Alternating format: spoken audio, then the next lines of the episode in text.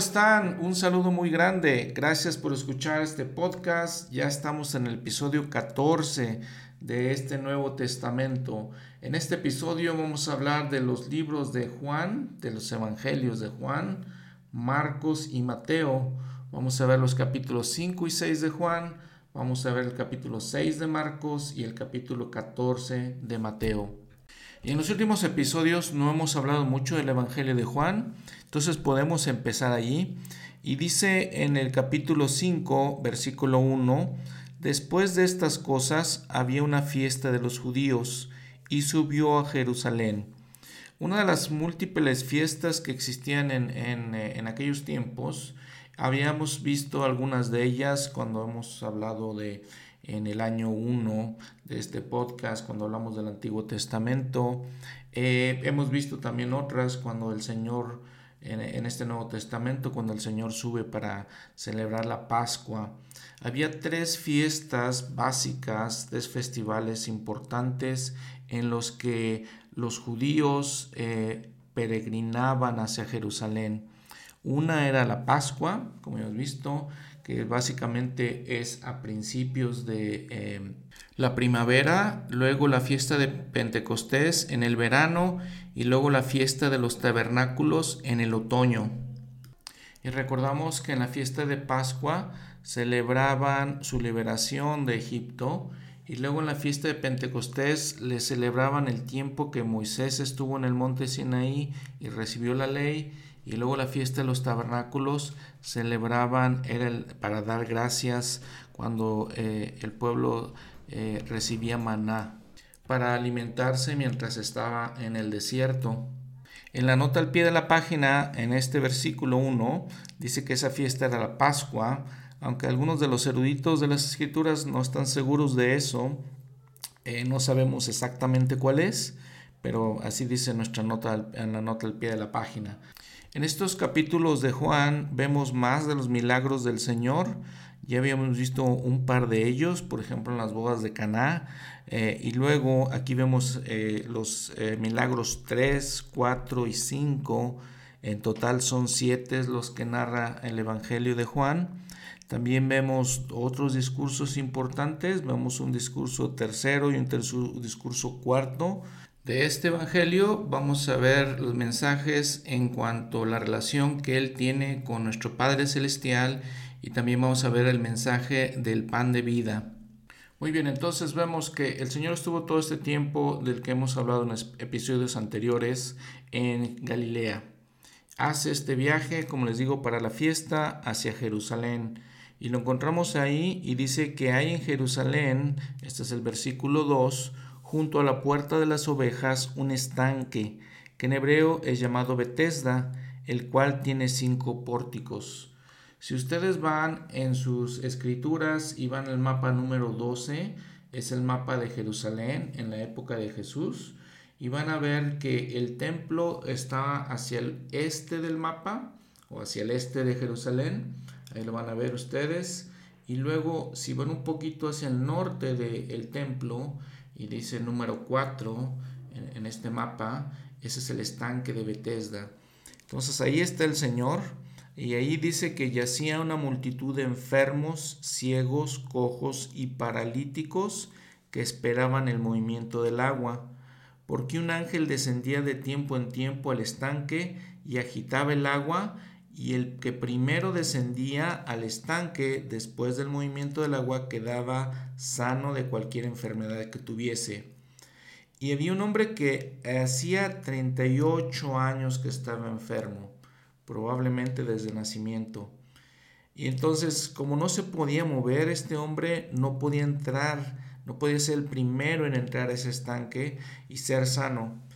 Cuando Jesús vio a este acostado y supo que ya hacía mucho tiempo que estaba así, le dijo, ¿quieres ser sano?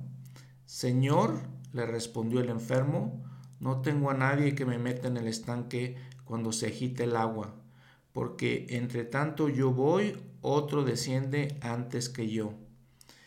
Le dijo Jesús, levántate, toma tu lecho y anda. Y al instante aquel hombre quedó sano y tomó su lecho y se fue caminando y aquel día era día de reposo. Eh, nuevamente, eh, muy impresionante, este, muy fascinante la manera en la que el Señor actuaba. Noten eh, que el Señor se dirige directamente a este hombre con el discernimiento y con la omnisciencia que él tenía, sabiendo su situación, directamente va a él. ¿Cuál es el mensaje y la reflexión de todo eso? Que Él nos conoce a todos nosotros, conoce nuestras dolencias, nuestras enfermedades, nuestras angustias, nuestros dolores, así como lo hizo con este hombre. Y va y le ayuda y lo bendice y lo sana de, todo esto. Recuerden que era día de reposo, hablamos el episodio pasado de las situaciones con el día de reposo, de cómo los judíos eh, habían aumentado leyes a la ley de Moisés, o vamos a decir más bien que habían aumentado rituales y regulaciones a la ley de Moisés. Habían estado tanto tiempo eh, presos, habían sido llevados cautivos a Babilonia, que entonces empezaron a pensar y empezaron a decir, es que estamos aquí porque no cumplimos las leyes y se volvieron exigentes, se volvieron extremadamente demandantes con todas las, las leyes que estaban en la ley de Moisés, les digo, y le aumentaron más cosas. Establecieron 39 maneras en las que la gente no, que de las cosas que la gente no podía hacer, porque si no iban a estar quebrantando, faltando al día de reposo. Y pues estas incluían todo tipo de cosas. Hablamos el episodio pasado un poco de eso. Cuántos pasos podían caminar en el día de reposo. Le decían, no puedes cortar eh, alguna fruta, no puedes cortar algo para comer, no puedes, muchas cosas, ¿no? Que eran gravosas para la gente. Aquí, por ejemplo, cuando el Señor le dice, levántate, toma tu lecho y anda, en el versículo 10, entonces los judíos decían a aquel que había sido sanado, es día de reposo, no te es lícito llevar tu lecho. El lecho pues era la cama donde, donde estaban, no realmente era una cama, sino solamente ahí donde, donde dormían y le decían, es día de reposo, no puedes hacer eso. Y él, él le respondió, el que me sanó, él me dijo, toma tu lecho y anda. Entonces le preguntaron, ¿quién es este que te dijo? ¿Sí? Eh, pero el que había sido sanado no sabía quién era. Entonces vean cómo también el Señor sigue sus propias enseñanzas, lo que él decía, no eh, pregonaba, no se vanagloriaba, no se sentía, no se enorgullecía, simplemente iba y daba y ayudaba y bendecía a la gente. Y este hombre no sabía quién era. Jesús dice ya se había ido de ahí. En el versículo 14 dice, después le halló Jesús en el templo y le dijo, he aquí, has sido sanado, no peques más para que no te ocurra alguna cosa peor. Él se fue y dio aviso a los judíos de que Jesús era el que le había sanado, y por esta causa los judíos perseguían a Jesús y procuraban matarle porque hacía estas cosas en el día de reposo. Vean entonces como primeramente lo que hemos platicado varias veces, el Señor no solamente nos sana como a este hombre físicamente, nos sana también espiritualmente. Y como en varias ocasiones a la gente a la gente que sanaba le decía no peques más o les decía les daba paz y les decía ánimo paz ese tipo de cosas que eh, porque él les digo sanaba en general eh, todas las dolencias que ellos tenían, como sana nuestras propias dolencias. Hay que también este, observar la situación de este hombre, les decía, el Señor fue directamente a él, contrario a lo que hacía anteriormente, de que permitía que ellos vinieran a él. Eh, el Señor creo que entendiendo, como les decía, su necesidad y conociendo lo que él necesitaba, fue directamente a ayudarle. Una cosa también de esto que hay que tomar en cuenta e interesante es que todas estas creencias de que se podía eh, meter a, la, esa piscina de agua y que podía este, ser sanado este hombre, pues son creencias que, que son realmente falsas, que eran basadas en, en creencias paganas.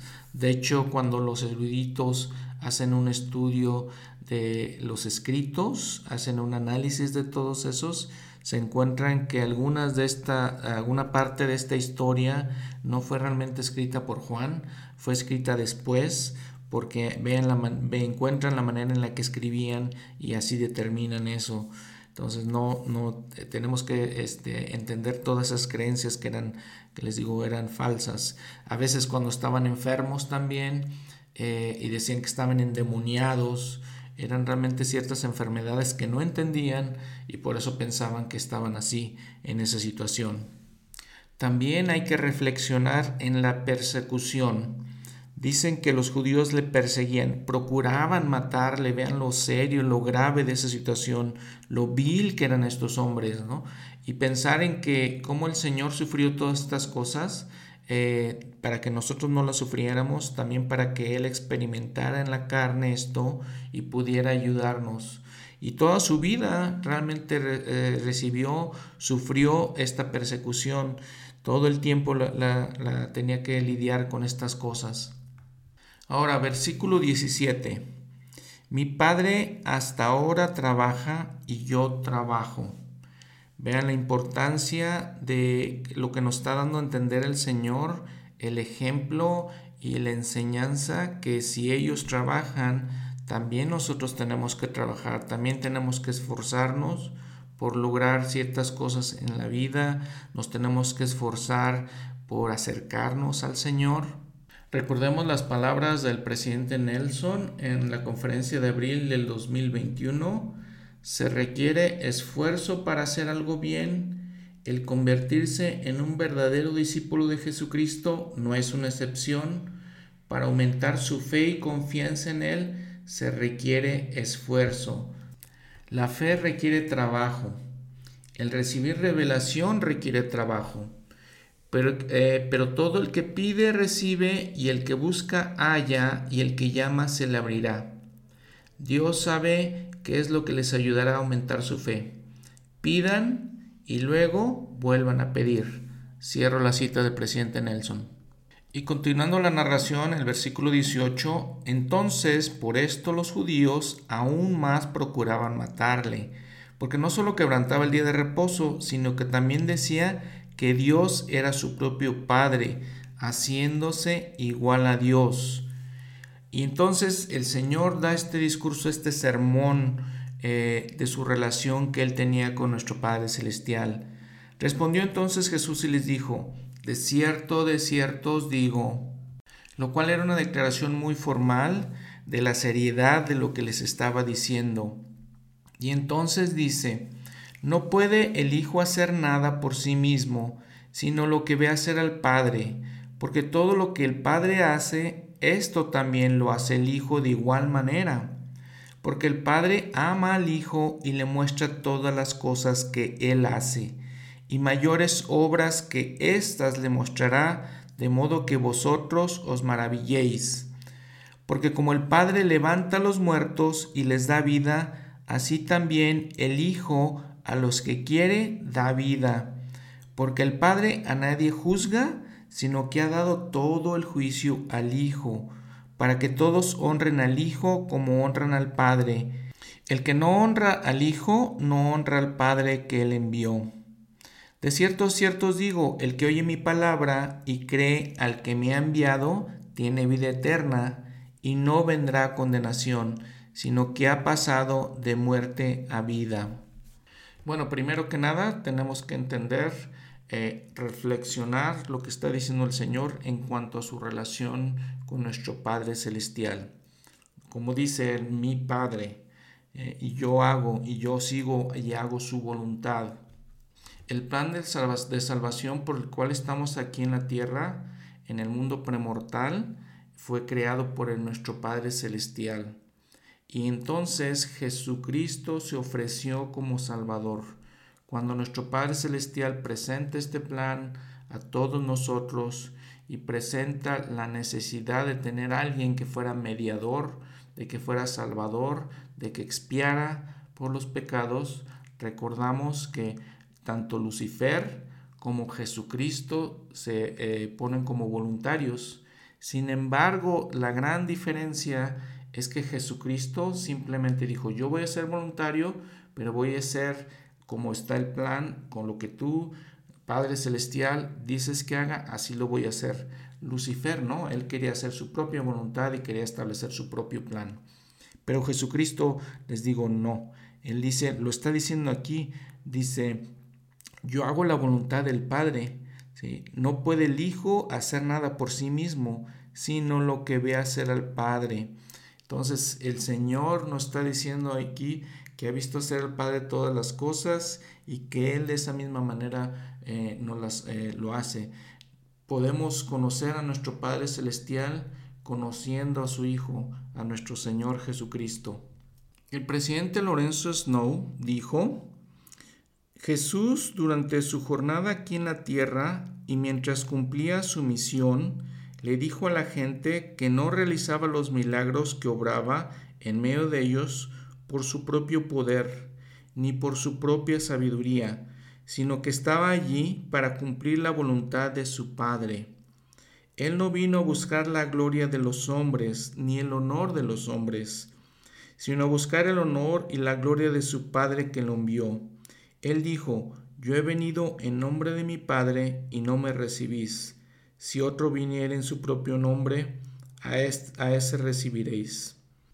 Ahora bien, lo singular de su misión y lo que la distinguía de otras misiones fue esto.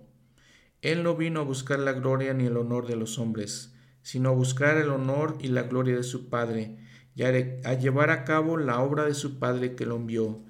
En eso, en ello, perdón, yace el secreto de su éxito y en ello yace el secreto del éxito de cada persona que trabaja en base al mismo principio.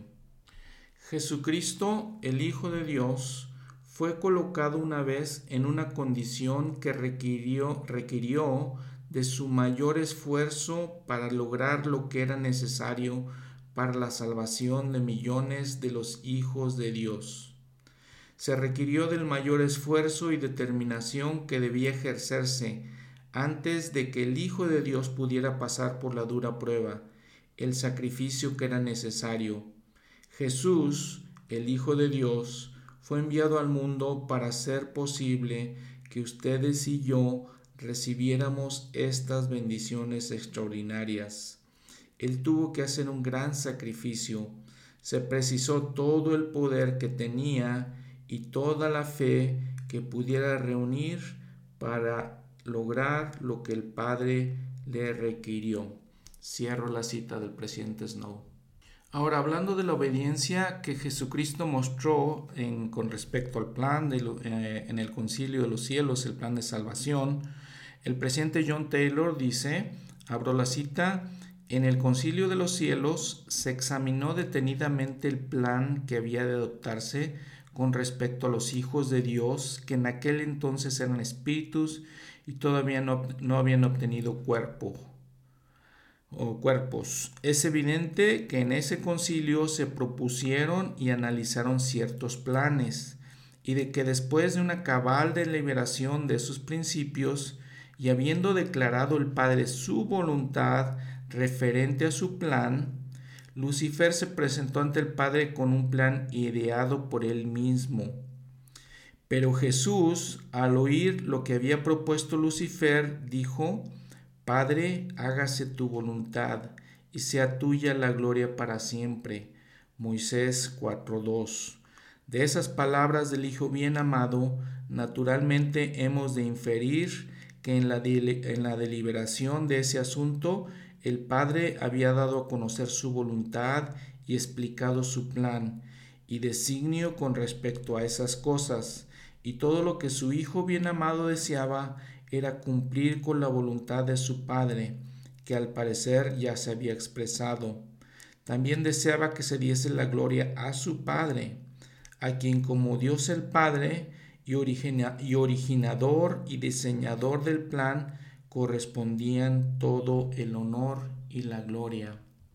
Pero Lucifer quería hacer lo contrario de la voluntad de su Padre, y arrogantemente procuraba quitar al hombre su albedrío, convertirlo de ese modo en esclavo y ponerlo en una situación en la que sería imposible obtener la exaltación que Dios había proyectado para él mediante la obediencia a la ley que él había indicado.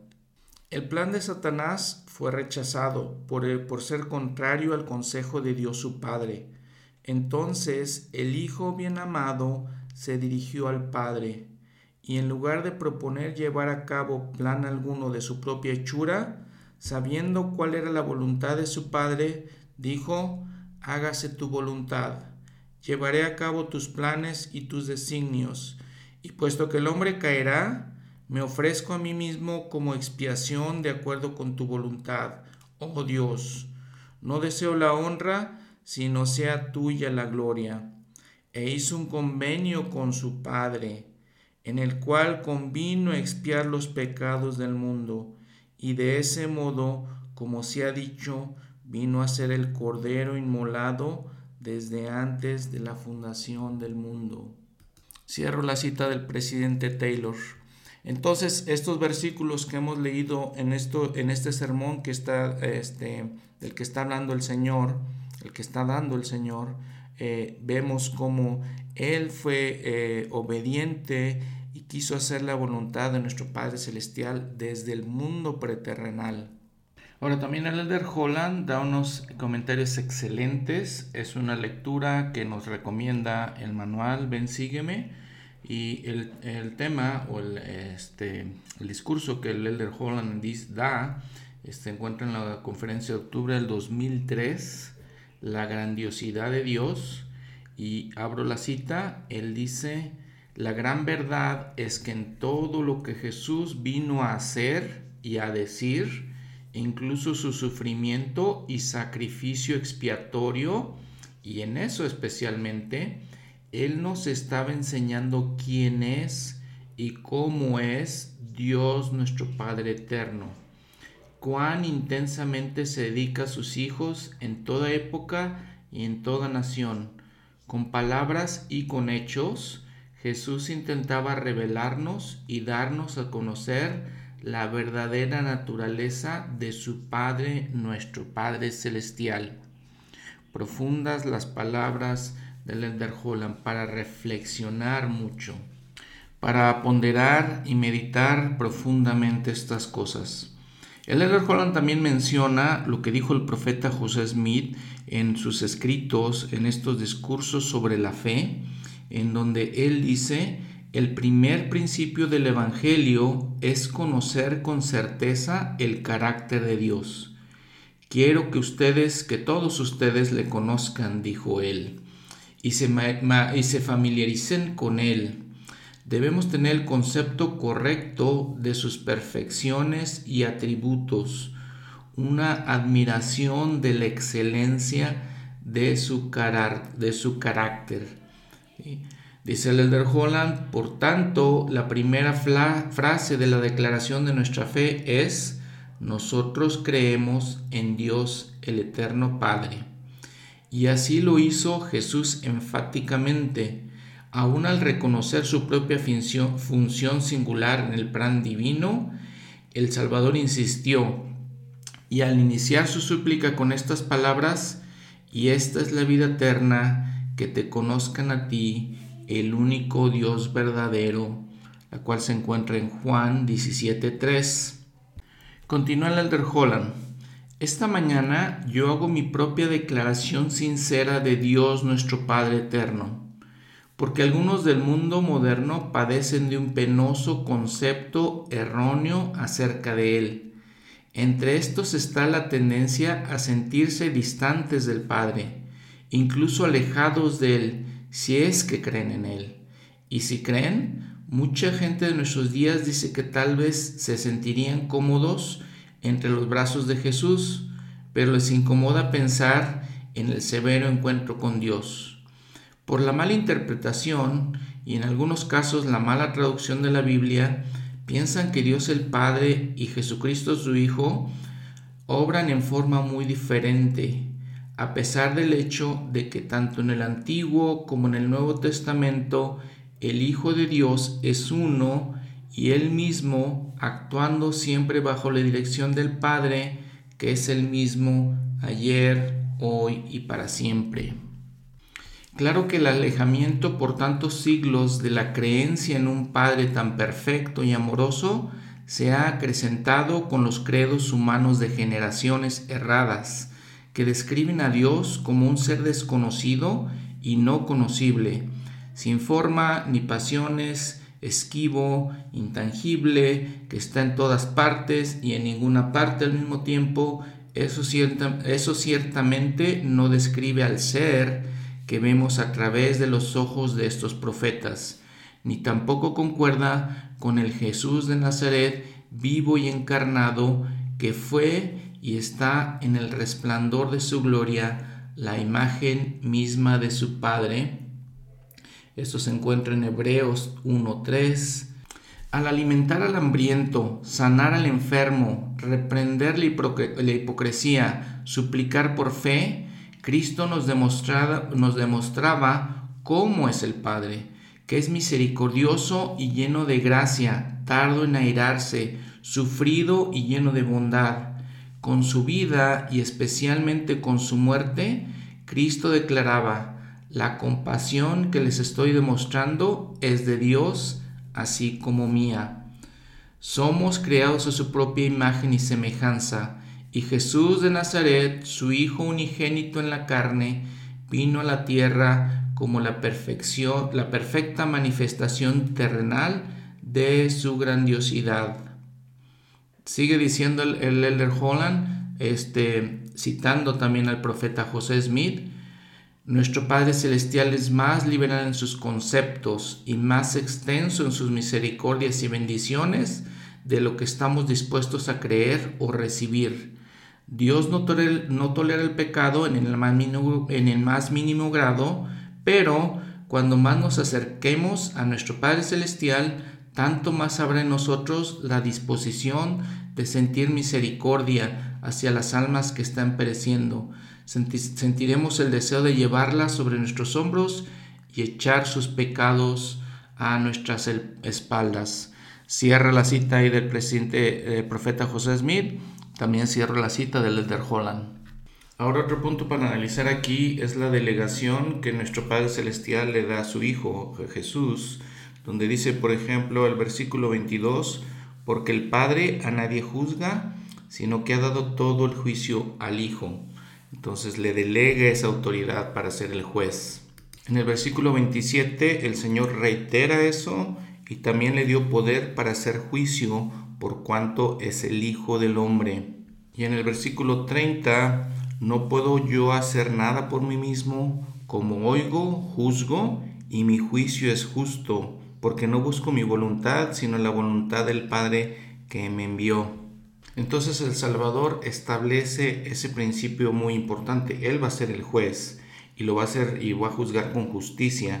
Entonces va a ser nuestro mediador ante el Padre, nos va a juzgar de acuerdo a, nuestras obras.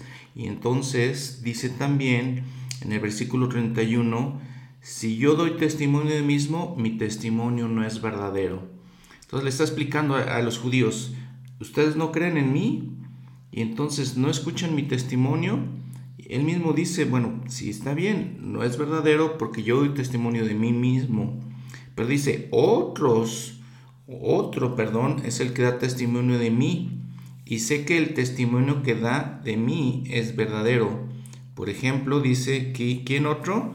Habla de Juan el Bautista, es el primero del que habla. Y luego, en el versículo 37, el Padre que me envió da testimonio de mí. Nunca habéis oído su voz, ni habéis visto su aspecto, ni tenéis su palabra permaneciendo en vosotros, porque al que él envió, a vosotros no creéis. Segundo testigo de, del Señor. Otro testigo, las escrituras, dice, escudriñad las escrituras, porque a vosotros os parece que en ellas tenéis la vida eterna, y ellas son las que dan testimonio de mí.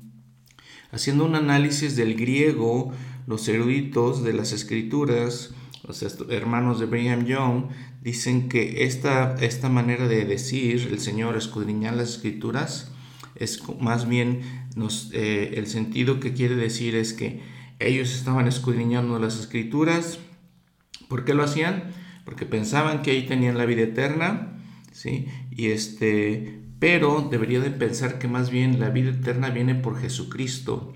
Y al final del versículo es donde dice él, las escrituras dan testimonio de mí. Entonces, no encontramos la vida eterna en las escrituras, encontramos a Jesucristo en las escrituras y Jesucristo es el que nos va a llevar y va a ser nuestro juez y presentarnos ante nuestro Padre Celestial. Ahí es donde encontramos la vida eterna. Y ese es el sentido que a veces hemos entendido un poquito diferente en la iglesia. Ese es el sentido que viene en esta escritura. Eh, Juan 5:39, una escritura muy clásica, pero les digo, el Señor es lo que está diciendo. Nosotros buscamos al Señor por medio de las escrituras. Y entonces, hablando de todos estos testimonios que se dan del Hijo, al final del eh, capítulo, en los versículos 45 al 47, Él les dice, a ver, otro que testifica de mí es Moisés, en quien habéis puesto vuestra esperanza. Y vean lo inverosímil de la situación de los judíos. Cuando vivía Moisés no quisieron hacerle caso. Ahora que ya estaba muerto, era como el gran profeta para ellos. Y ahí le está diciendo, a ver, si vosotros le creyerais a Moisés, me creeríais a mí, porque de mí escribió él.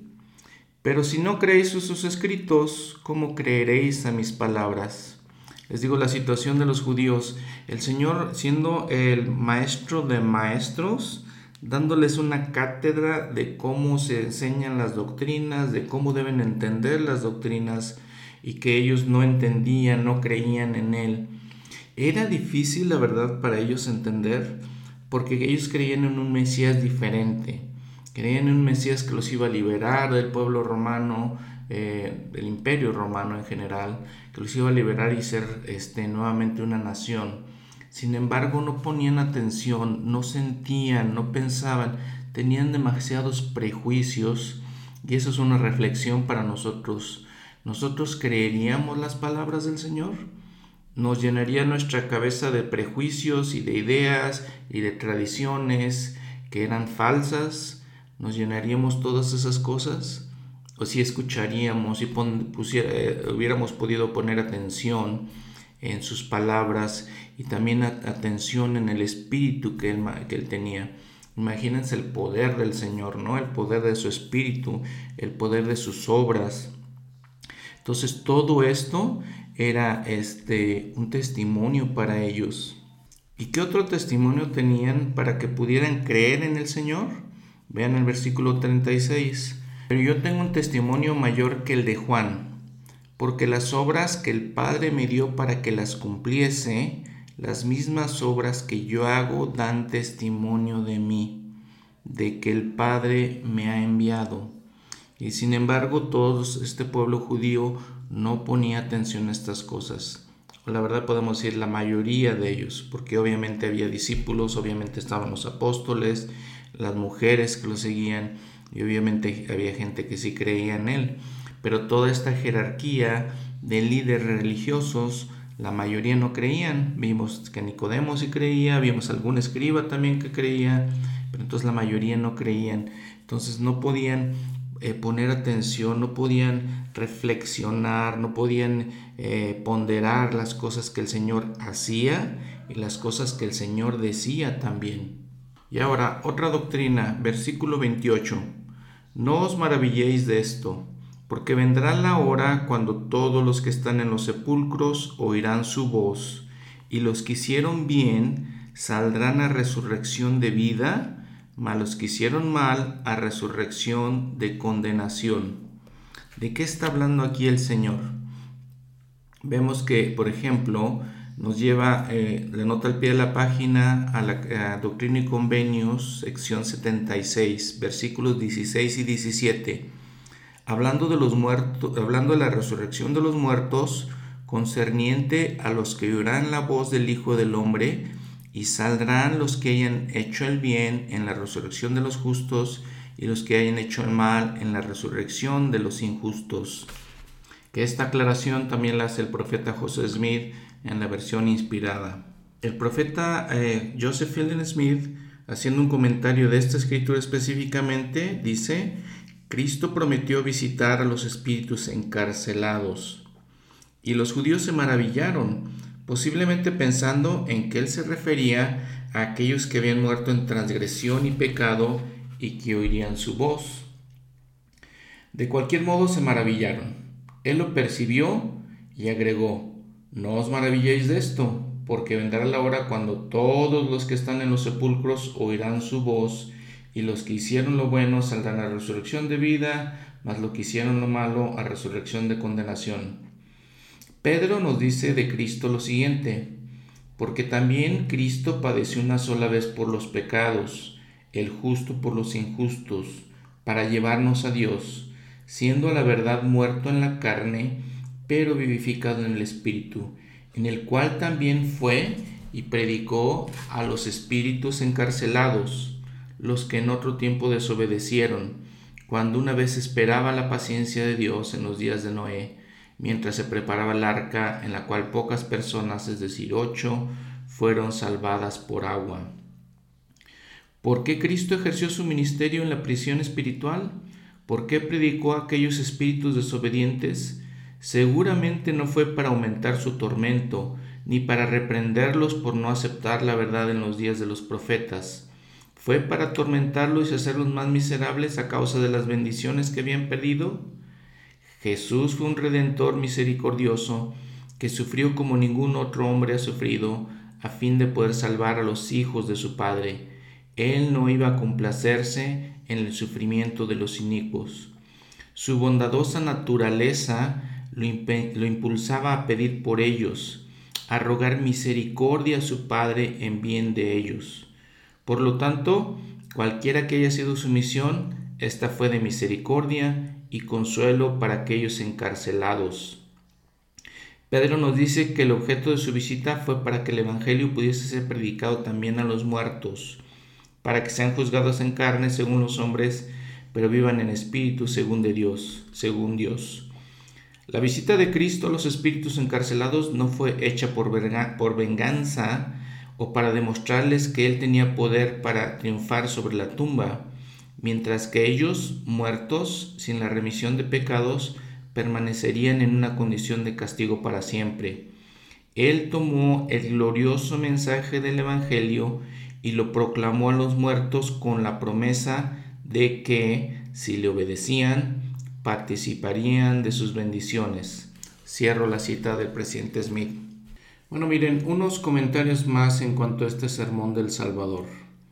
Uno lo hace el Elder Talmash en Jesús el Cristo, donde dice que este constituye el sermón más comprensivo de las Escrituras sobre el trascendental asunto de la relación que existe entre el Padre Eterno y su Hijo Jesucristo.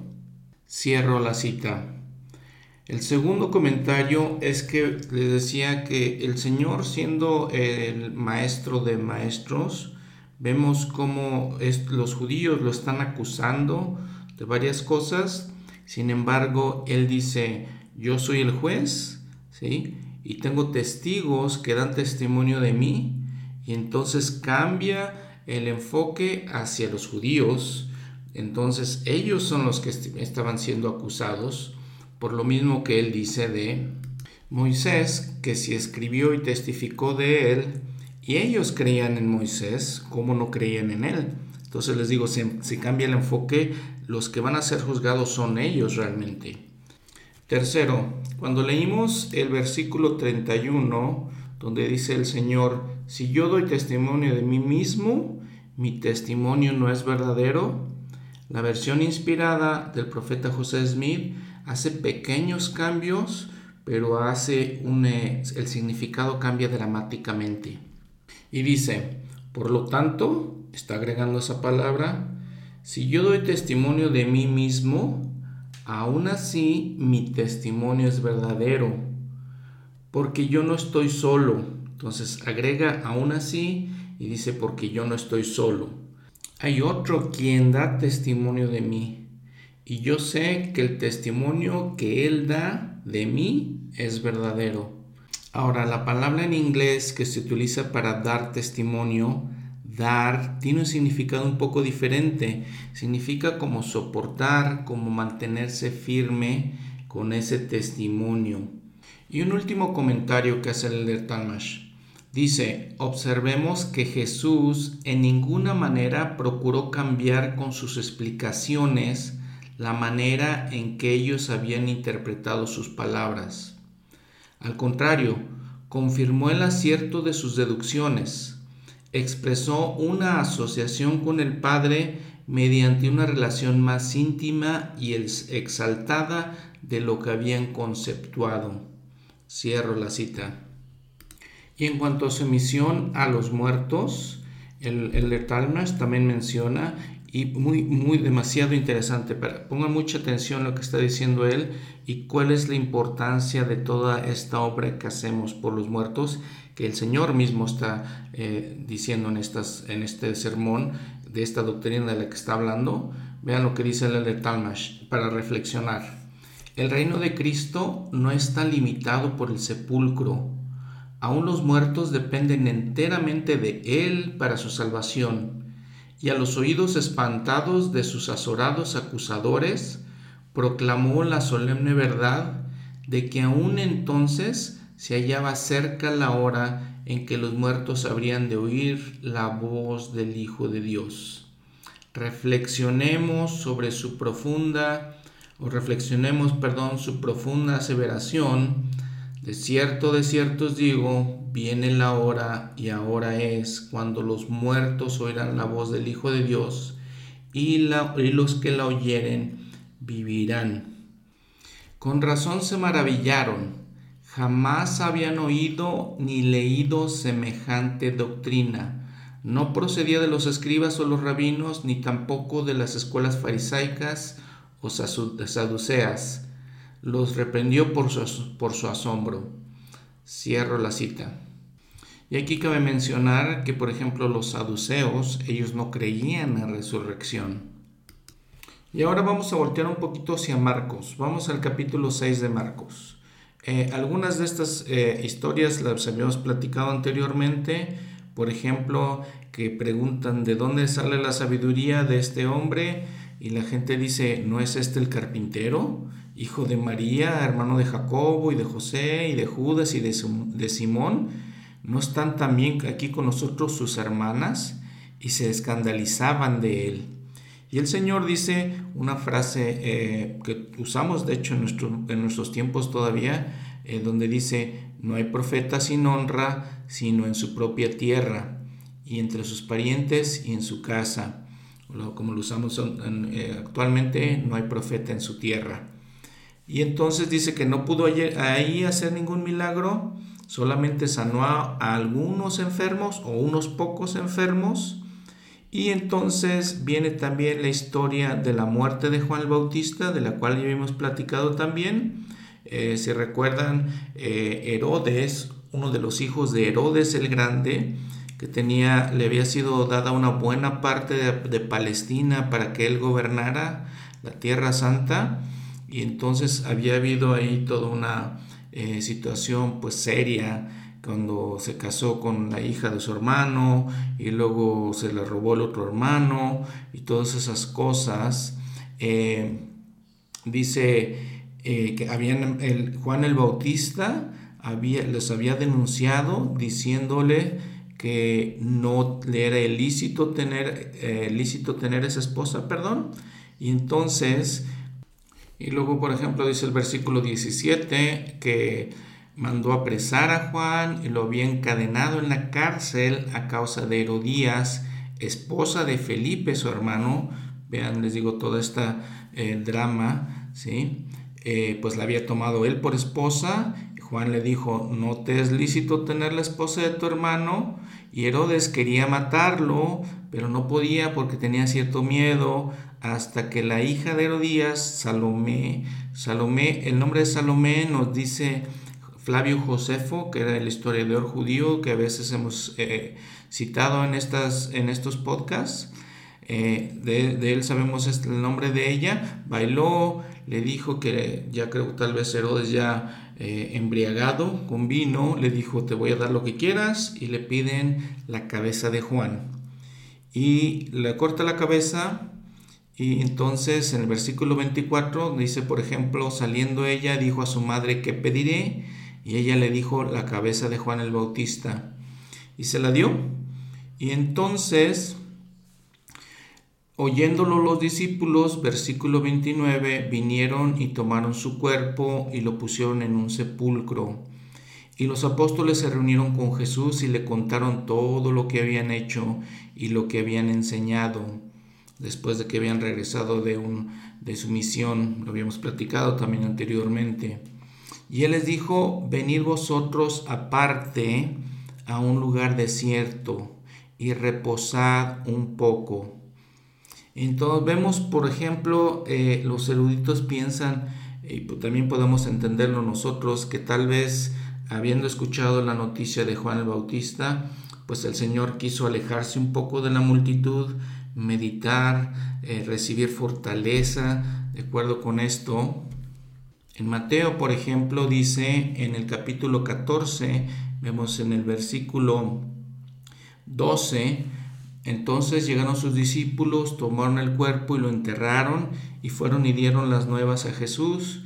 Y al oírlo Jesús se apartó de allí en una barca a un lugar desierto y apartado. Y cuando la multitud lo supo, le siguió a pie desde las ciudades. Veanlo, eh, el momento interesante aquí. ¿Qué podemos analizar de esto? Les digo, Habiendo recibido Jesús esas noticias, probablemente sintiéndose un poco apesadumbrado, a pesar del conocimiento que obviamente tenía, a pesar de todo lo que él sabía, estaba muriendo un familiar de él, tal vez su primo, y entonces se sintió apesadumbrado. Sin embargo, dice en Marcos, versículo 33, pero muchos los, vieron ir y les reconocieron y concurrieron allá de mucha, muchos a pie desde las ciudades y llegaron antes que ellos y se reunieron con él. Versículo 34. Y saliendo Jesús, vio una gran multitud y tuvo compasión de ellos, porque eran como ovejas que no tenían pastor, y comenzó a enseñarles muchas cosas.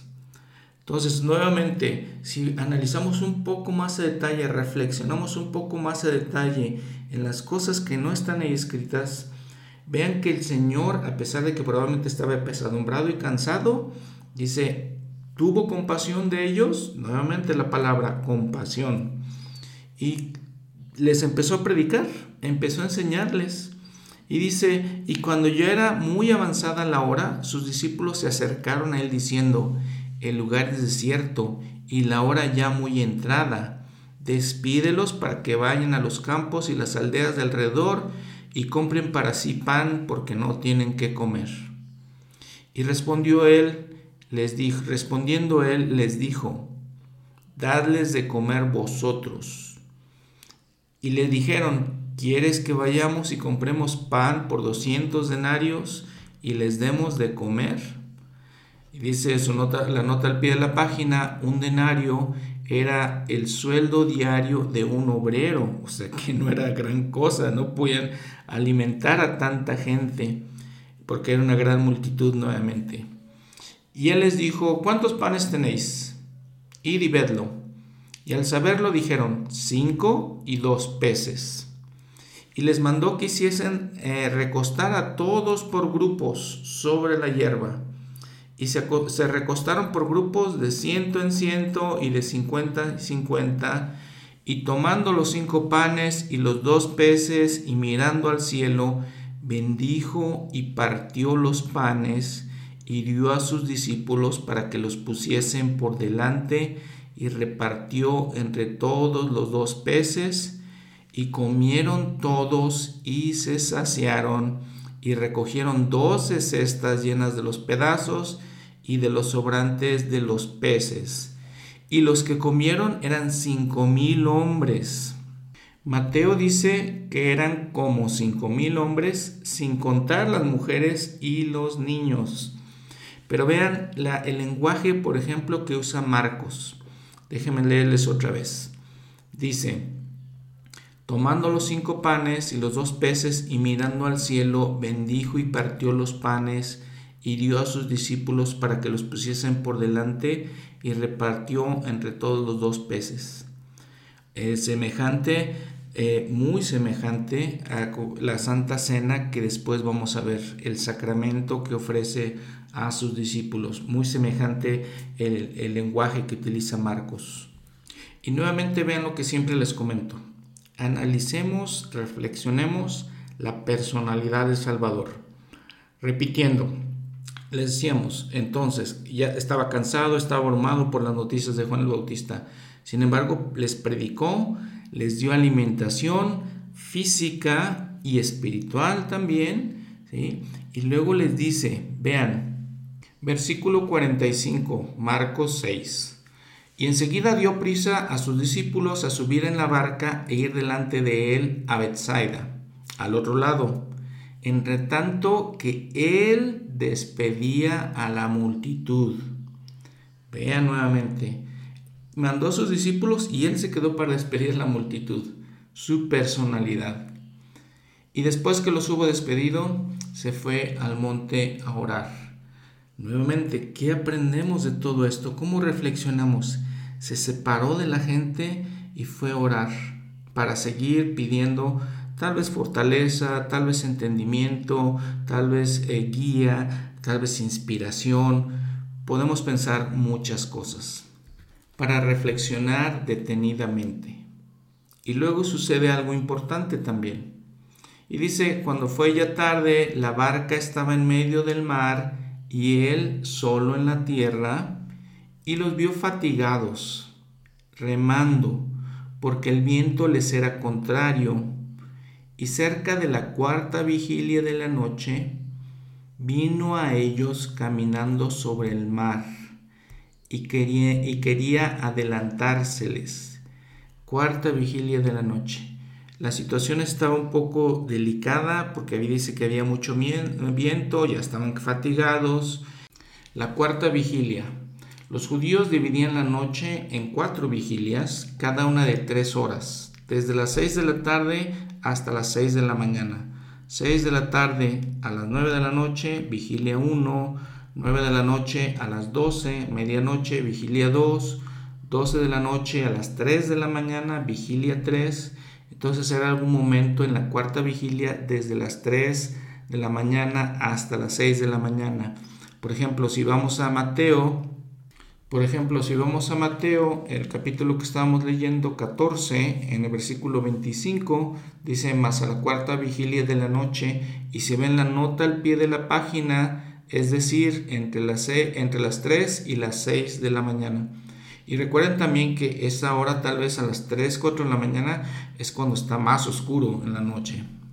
Y entonces el Señor viene caminando sobre el mar.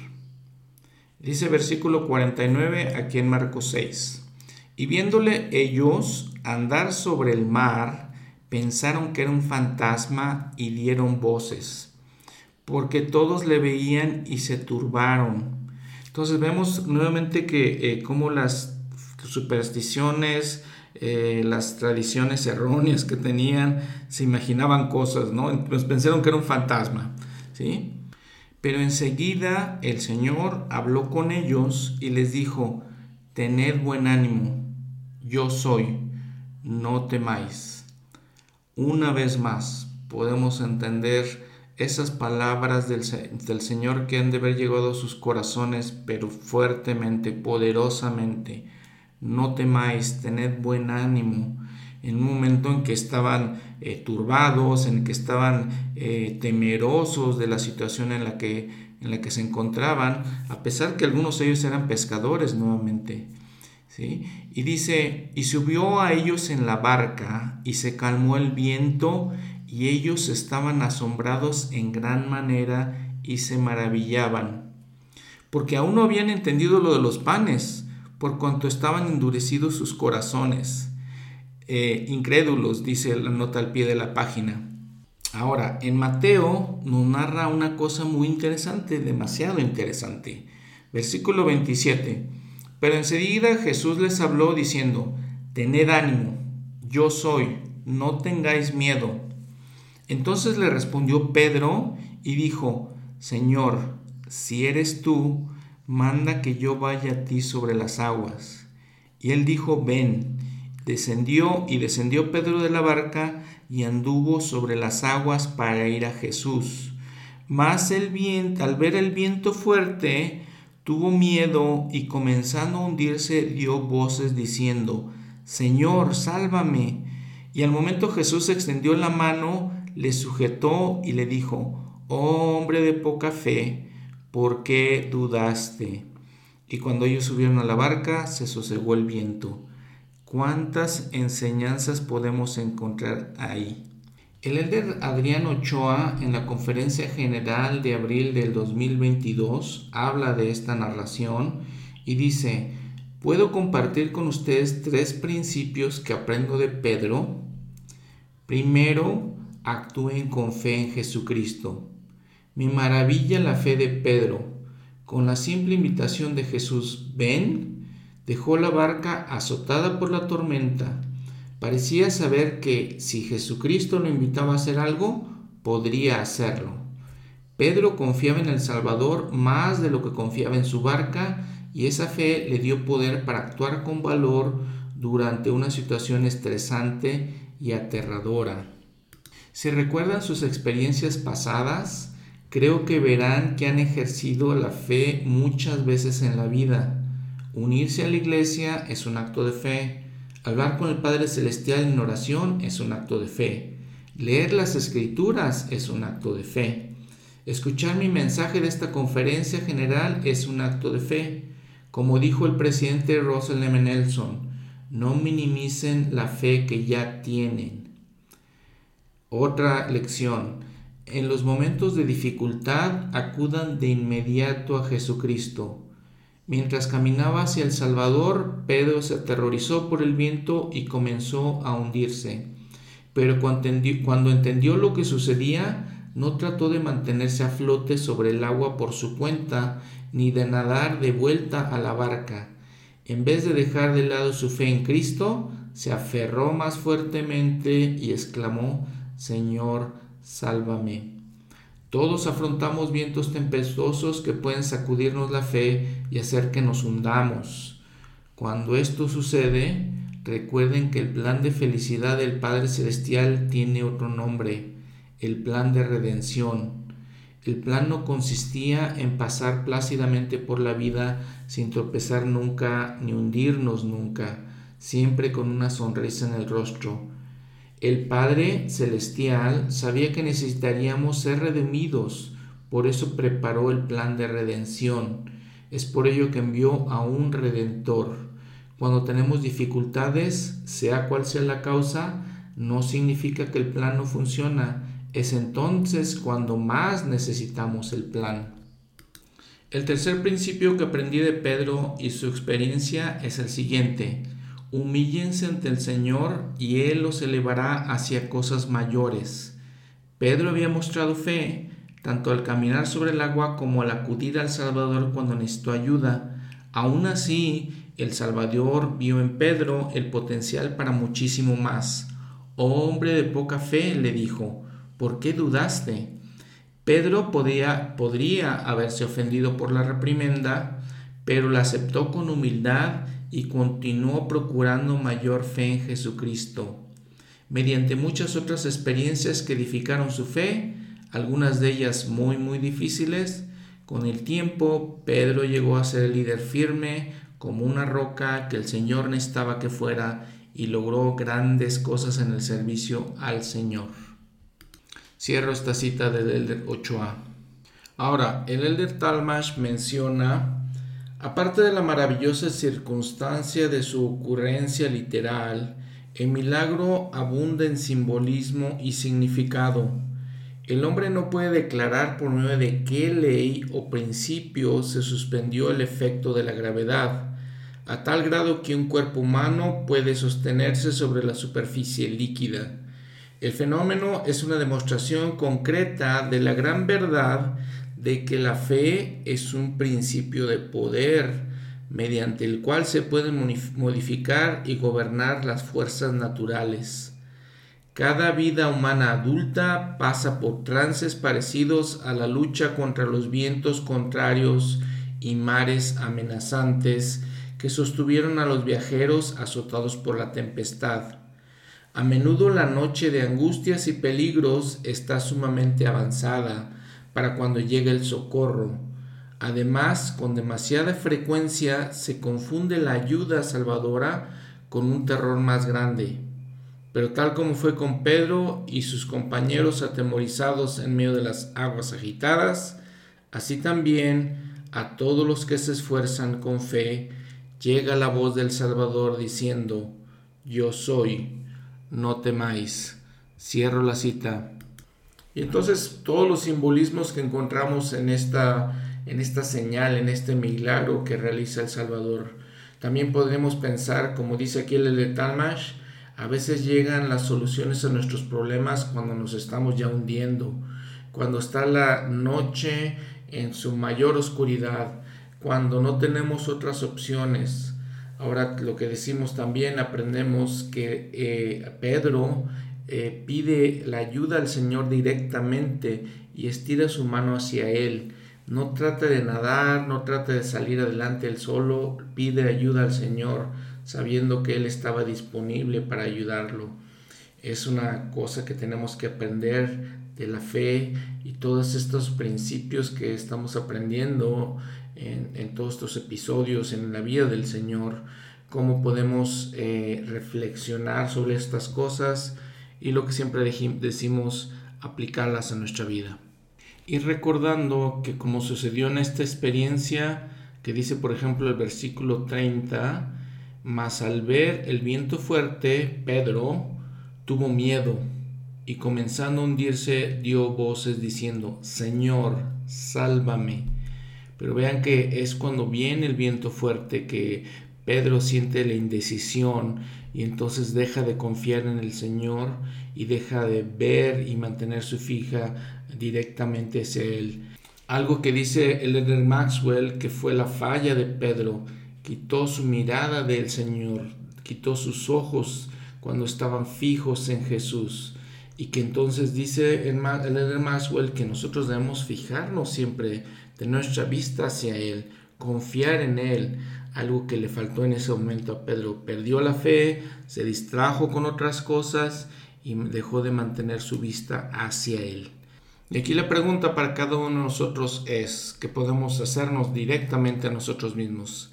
¿Quitamos la vista del Señor? ¿Nos llenamos de cosas, de distracciones, de problemas? ¿Viene la tempestad a nuestras vidas? y alejamos nuestra vista de Él, perdemos la fe cuando estamos pensando en otras, en otras miles de cosas que nos están sucediendo. Este milagro de cuando el Señor camina sobre el mar y cuando alimenta a la gente son pocos de los milagros que se mencionan en todos los evangelios. Entonces quiere decir que son importantes por, estas, por esta situación, ¿no?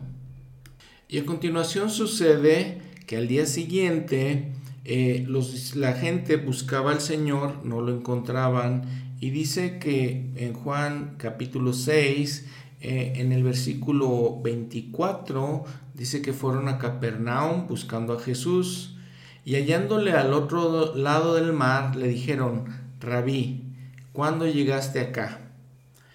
Le respondió Jesús y dijo, De cierto, de cierto os digo que me buscáis no porque habéis visto los milagros, sino porque comisteis el pan y os saciasteis.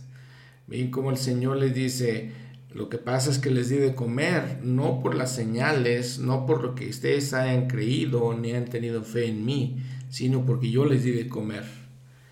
Y luego les dice el versículo 27, trabajad, no por la comida que perece, sino por la comida que permanece para vida eterna, la cual el Hijo del Hombre os dará, porque a éste selló Dios el Padre. Luego dice, entonces le dijeron, ¿qué haremos para poner en práctica las obras de Dios? Y el Señor entonces empieza a darles el sermón del pan de vida.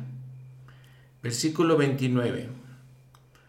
Respondió Jesús y les dijo, esta es la obra de Dios, que creáis en el que Él ha enviado. Entonces le dijeron, ¿qué señal pues haces tú para que veamos y te creamos? ¿Qué obra haces? Nuestros padres comieron el maná en el desierto, como está escrito, pan del cielo les dio de comer. Y Jesús les dijo, de cierto, de cierto os digo, nuevamente las palabras que usa el Señor para denotar la seriedad del mensaje que les va a dar. No os dio Moisés pan del cielo, sino mi Padre os da el verdadero pan del cielo. Porque el pan de Dios es aquel que descendió del cielo y da vida al mundo. Y le, y le dijeron, Señor, danos siempre este pan. Y Jesús les dijo, Yo soy el pan de vida. El que a mí viene nunca tendrá hambre y el que en mí cree no tendrá sed jamás. Vean las palabras eh, fascinantes lo que dice el Señor, ¿no? Cautivantes lo que dice. Él es el pan de vida. Y podemos poner el ejemplo, una analogía muy simple que todos entendemos, es que aun cuando podamos tener un banquete con la comida más deliciosa, lo que más nos gusta, donde disfrutemos, donde comamos en abundancia todo lo que queramos y bebamos todo lo que queramos en abundancia, ¿qué va a pasar? Unas horas después vamos a seguir teniendo hambre. Sin embargo, Él, sus palabras, su evangelio, su mensaje, su ejemplo, ¿sí? Cuando lo seguimos, cuando lo escuchamos, cuando aprendemos de Él, nunca más tenemos hambre, ¿sí? Y nunca más tenemos sed sino que como leímos en Alma anteriormente en otro episodio, esa semilla que sembramos del Evangelio en nuestro corazón crece y nos da más fruto y nos da el gozo y nos ayuda a entender y disfrutar de que la semilla debe ser buena porque nunca tenemos más hambre. Y el Señor sigue diciendo, versículo 36, pero ya os he dicho que aunque me habéis visto, no creéis. Todo lo que el Padre me da, vendrá a mí, y al que a mí viene, no le echaré fuera. Porque he descendido del cielo no para hacer mi voluntad, sino la voluntad del que me envió. Y esta es la voluntad del Padre que me envió, que todo lo que me ha dado no lo pierda, sino que lo resucite en el día postrero. Y esta es la voluntad del que me ha enviado, que todo aquel que vea al Hijo y cree en Él tenga vida eterna, y yo lo resucitaré en el día postrero. Murmuraban entonces de él los judíos porque había dicho, yo soy el pan que descendió del cielo.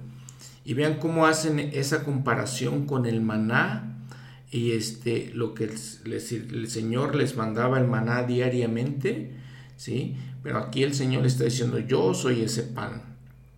Y decían, ¿no es este Jesús el hijo de José, cuyo padre y madre nosotros conocemos?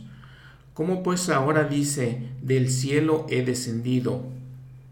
Y Jesús respondió y les dijo, no murmuréis entre vosotros. Ninguno puede venir a mí si el Padre que me envió no le trajere, y yo lo resucitaré en el postrer día. Escrito está en los profetas, y todos serán enseñados por Dios. Así que todo aquel que ha oído al Padre y ha aprendido de él, viene a mí. No que alguno haya visto al Padre, sino aquel que viene de Dios, éste ha visto al Padre. De cierto, de cierto os digo, el que cree en mí tiene vida eterna. Yo soy el pan de vida. Vuestros padres comieron el maná en el desierto y están muertos. Este es el pan que desciende del cielo para el que, eh, para el que de él coma no muera. Yo soy el pan vivo que ha descendido del cielo. Y si alguno come de este pan, vivirá para siempre. Y el pan que yo daré es mi carne, la cual yo daré por la vida del mundo. Y entonces los dice, los judíos contendían entre sí, ¿cómo puede darnos eh, este darnos de, comer su carne? ¿Sí? Vean ahora el Señor cambia un poco el simbolismo y ya no está hablando de los sacramentos, de la Santa Cena. Sigue diciendo el Señor, el que come de mi carne y bebe de mi sangre tiene vida eterna, y yo le resucitaré en el día postrero, porque mi carne verdaderamente es comida y mi sangre verdaderamente es bebida. El que come mi carne y bebe mi sangre permanece en mí, en mí y yo en él. Así como me envió el Padre viviente y yo vivo por el Padre, asimismo el que me come también vivirá por mí. Este es el pan que descendió del cielo, no como vuestros padres que comieron maná, el maná y murieron el que come de este pan vivirá eternamente. Estas cosas dijo en la sinagoga, enseñando en Capernaum. Y obviamente todo esto, pues, a muchas cosas que aprender. También nos daremos cuenta que en este momento, pues, la gente ya estaba confundida de qué está hablando este hombre, por qué está hablando que comemos de su carne y de sus, tomemos de su sangre. No entendían realmente la gente que dice estaba en la sinagoga aunque dice el Elder Talmash que deberían de haber entendido, porque la verdad es que dice él que esta representación, estos simbolismos del pan y el agua, era algo que utilizaban los, los rabinos de aquella época. Sin embargo, dice el Elder Talmash, abro la cita, su inhabilidad de comprender el simbolismo de la doctrina de Cristo fue un acto de voluntad, no la consecuencia natural de la ignorancia inocente. Comer la carne y beber la sangre de Cristo significó y significa creer en Él y aceptarlo como el Hijo literal de Dios y Salvador del mundo y obedecer, obedecer sus mandamientos. Solo por este medio el Espíritu de Dios puede llegar a ser parte integrante de la entidad individual del hombre, así como los tejidos de su cuerpo asimilan la sustancia de los alimentos que come. No es suficiente aceptar los preceptos de Cristo, como solemos adoptar las doctrinas de científicos, filósofos y sabios. Pese a la grandeza de la prudencia de estos hombres distinguidos, porque tal aceptación se lleva a cabo mediante un asentimiento mental o ejercicio intencional de la voluntad, y solo se relaciona con la doctrina independientemente del autor. Las enseñanzas de Jesús perduran por causa de su valor intrínseco y muchos hombres respetan sus aforismos, proverbios, parábolas y sus profundamente filosóficos preceptos, pero lo rechazan como hijo de Dios, el unigénito en la carne, el Dios hecho hombre en quien se unieron los atributos de Dios y de la humanidad, el escogido y preordinado redentor del género humano, por medio de quien solamente puede lograrse la salvación. Cierro la cita.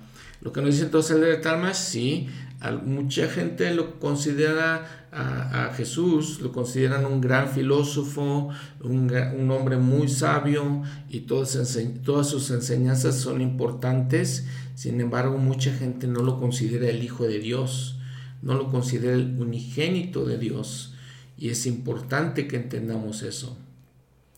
Dice, sigue diciendo el Talmash, el sacramento de la cena del Señor que el Salvador estableció en la noche de su traición, perpetúa el simbolismo de comer su carne y beber su sangre, tomando el pan y, el vino en memoria de él. En la aceptación de Jesús como el Cristo está comprendida la obediencia a las leyes y ordenanzas de su Evangelio, porque profesar a uno y rechazar lo otro no es sino acusarnos a nosotros mismos de incongruencia, falta de sinceridad e hipocresía. Cierro la cita. En adición a todo esto que dice el Elder Talmash, también podemos reflexionar, considerar el hecho de que cuando estamos tomando la Santa Cena, cuando estamos tomando, participando del pan y el agua, eh, si vemos que el simbolismo de que estamos tomando esto y que eso se convierte en parte de nosotros, eh, es lo que nos está invitando el Señor a hacer también, que espiritualmente con este símbolo eh, también Él sea parte de nosotros, que sea parte integral de nuestro propio ser. Vean en este versículo 32 que habíamos leído cuando dice Él, no os dio Moisés el pan del cielo, sino mi Padre os da el verdadero pan del cielo, refiriéndose al maná, decíamos, ¿no? Eh, porque el pan de Dios es aquel que descendió del cielo y da vida al mundo, nos da vida, y entonces ellos le dijeron, Señor, danos siempre este pan. Entonces les digo, tomamos la Santa Cena, recordamos siempre a Jesucristo y lo hacemos parte integral de nuestras vidas. Y ahora, cuando Él dice yo soy el pan de vida, analicemos el sentido de sus palabras cuando dice yo soy. Yo soy es una de las maneras descriptivas de su título eh, que usó desde la antigüedad. Y, y utiliza mucho Juan en su evangelio varias veces este simbolismo. Entonces cuando dice yo soy el pan de vida, también dice en, en Juan 4.10, dice yo soy el agua viva. También en Juan 8:12 dice, yo soy la luz del mundo. En 10:9 dice, yo soy la puerta. En el capítulo 15, versículo 1, yo soy la vid verdadera. En el capítulo 10, versículo 11, yo soy el buen pastor. En el capítulo 11, versículo 25, yo soy la resurrección y la vida. Y en el capítulo 14, versículo 6, yo soy, yo soy el camino, la verdad y la vida. Y en los siguientes versículos también leímos que el Señor reitera las palabras que había mencionado anteriormente en el otro sermón, eh, cuando habla de la relación con su Padre, donde dice, he descendido del cielo no para hacer mi voluntad, sino la voluntad del que me envió. Y esta es la voluntad del Padre que me envió, que todo lo que me ha dado no lo pierda, sino que lo resucite en el día postrero. Y, dice también que todo aquel que ve al Hijo y cree en Él tenga vida eterna, y yo le resucitaré en el día postrero.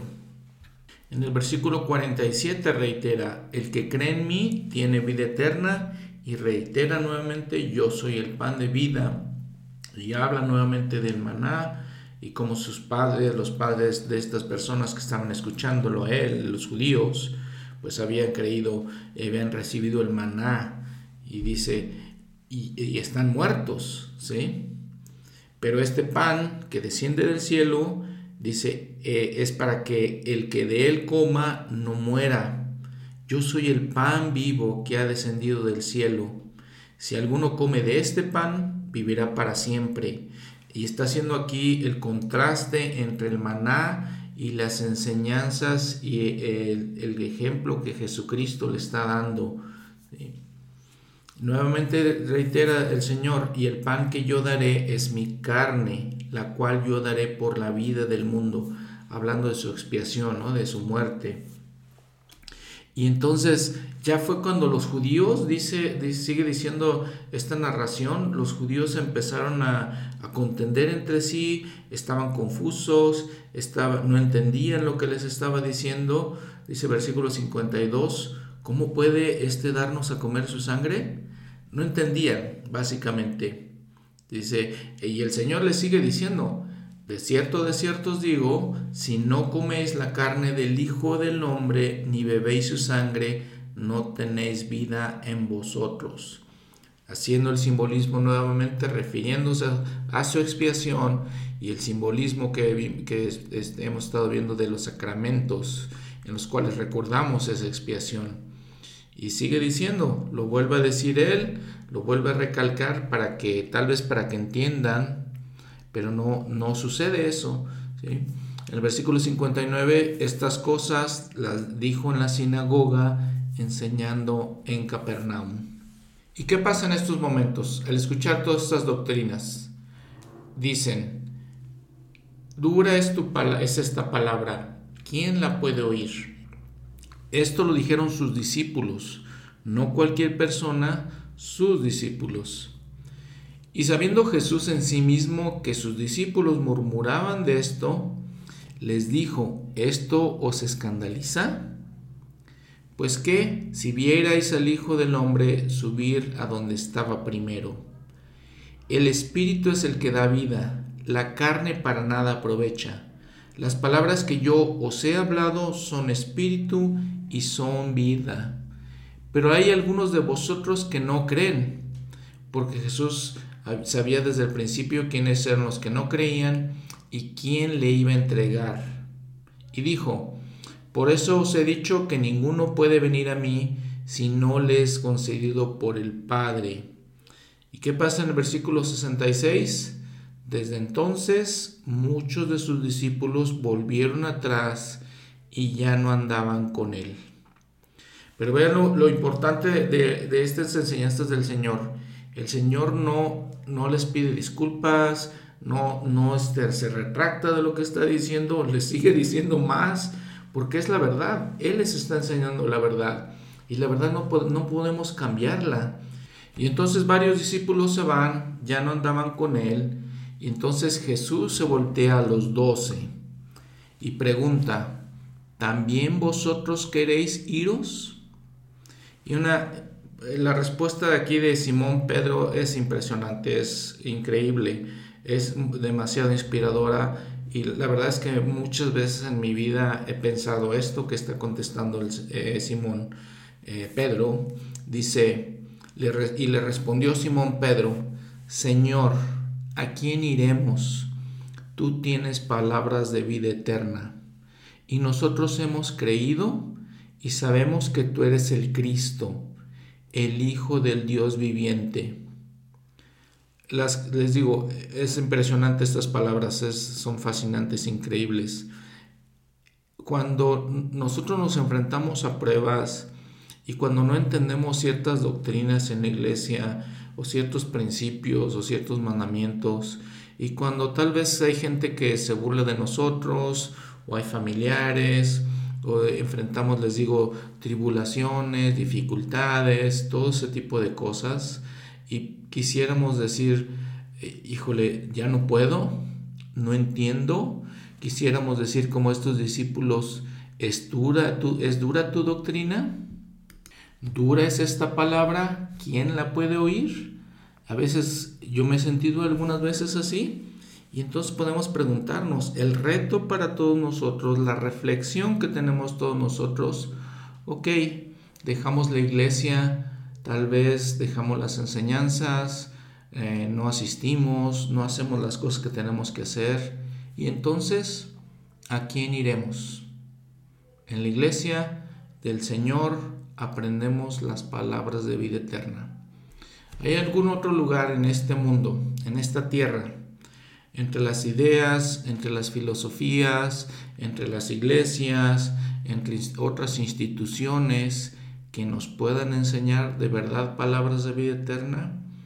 Que puedan dar vida a nosotros, que pueda ser un pan y un agua que podamos tomar y que podamos saciar nuestras necesidades espirituales, emocionales, mentales. ¿Hay algún otro lugar donde podamos encontrar eso? ¿Hay algún otro lugar donde podamos encontrar todas estas doctrinas, todas estas verdades, todo el Espíritu Santo que nos testifica de todas estas cosas, eh, donde podamos aprender el plan de salvación? Y es un reto para nosotros y sinceramente los invito eh, para que busquemos, reflexionemos si hay algún otro lugar. Yo sinceramente les puedo decir, no, no hay ningún otro lugar, no he encontrado ningún otro lugar, no he encontrado ninguna otra filosofía, ninguna otra idea, ninguna otra cosa, ningún otro maestro, a pesar de que hay buenas gentes y hay buenas personas y hay filósofos y están los filósofos griegos, Sócrates, Platón, Aristóteles, y están otras ideas de otras personas buenas. Tal vez podemos hablar de Mahoma, tal vez podemos hablar de Buda, tal vez podamos hablar de eh, otros, otras personas inteligentes y pensantes que tienen muy buenas ideas. Pero para mí no hay otro lugar donde podamos encontrar palabras de vida eterna. y podamos creer y saber estas cosas. Y no hay ninguna de estas otras cosas que pueda llenar mi alma. he leído algunos libros, he leído algunas cosas del Dalai Lama, por ejemplo, he leído algunas otras enseñanzas de otras personas y les digo, no puedo encontrar ese gozo, esa plenitud que encuentro en la iglesia de Jesucristo, que encuentro en sus palabras como las que estamos estudiando y leyendo. Y reflexiono sobre estas cosas, reflexiono sobre el mundo, reflexiono sobre todas eh, estas enseñanzas y todas las cosas que nos atraen del mundo y no puedo encontrar dónde podemos eh, tener toda la plenitud como este Evangelio. ¿Dónde podemos saber de dónde, de dónde eh, venimos, por qué estamos aquí? ¿Dónde podemos saber la relación con nuestras familias, eh, el plan en general de salvación? Y para mí todas estas cosas tienen mucho sentido y les digo, eh, las pienso y, y siento esa luz que llega a mi mente y ese entendimiento de todo esto. Y digo, sí, estas son palabras de vida eterna. Esta es la verdad. Y al final, pues esa es mi creencia, ese es mi, eh, mis reflexiones, este es mi testimonio personal.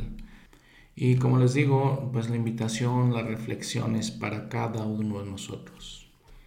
Eh, grandiosas son las palabras del Señor, grandioso es su ejemplo, maravilloso y muy, les digo, cuando digo muy inspirador, digo estas palabras con mucha sinceridad.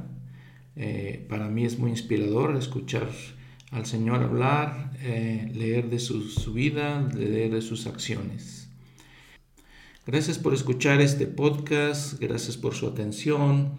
Siempre recordándoles pues que vean los videos de la Biblia en la página de la iglesia recordándoles que esta información la obtengo de varios libros eh, que son escritos por algunos miembros de la facultad de la Universidad de Brigham Young. Eh, leo de Jesús el Cristo, que escribió el Elder Talmash, leo lo manual del instituto y los libros como La vida de Jesucristo y sus apóstoles. leo el libro del Antiguo, el Nuevo Testamento, perdón, versículo por versículo y de ahí es donde eh, obtengo toda esta información. Nos vemos la próxima semana. Hasta luego.